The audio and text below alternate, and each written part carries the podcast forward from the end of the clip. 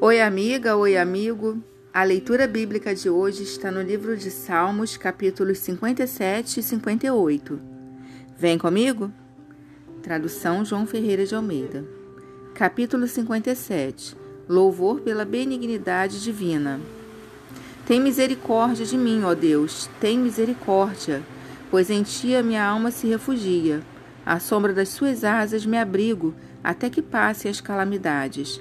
Clamarei ao Deus Altíssimo, ao Deus que por mim tudo executa.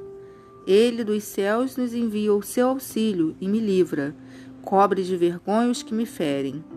Envia sua misericórdia e a sua fidelidade.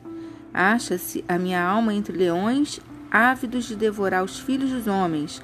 Lanças e flechas são os meus dentes, espada afiada a sua língua. Se exaltado, ó Deus, acima dos céus, e em toda a terra esplenda a tua glória. Armaram rede aos meus passos, a minha alma está abatida.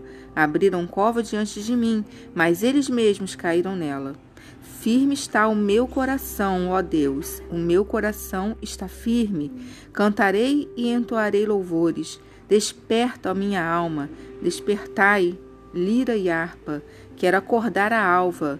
Render-te-ei graças entre os povos, cantar-te-ei louvores entre as nações, pois a tua misericórdia se eleva até os céus e a tua fidelidade até as nuvens. Se exaltado, ó Deus, acima dos céus, e em toda a terra esplenda a tua glória.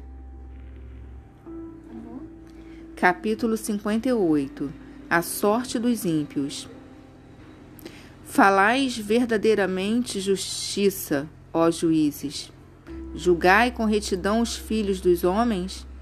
Longe disso, antes no íntimo engendrais iniquidades e distribuís na terra a violência de vossas mãos.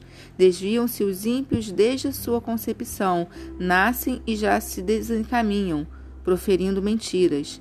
Tem peçonha semelhante à peçonha da serpente são como a víbora surda que tapa os ouvidos para não ouvir a voz dos encantadores, do mais fascinante em encantamentos. Ó Deus, quebra-lhes os dentes da boca.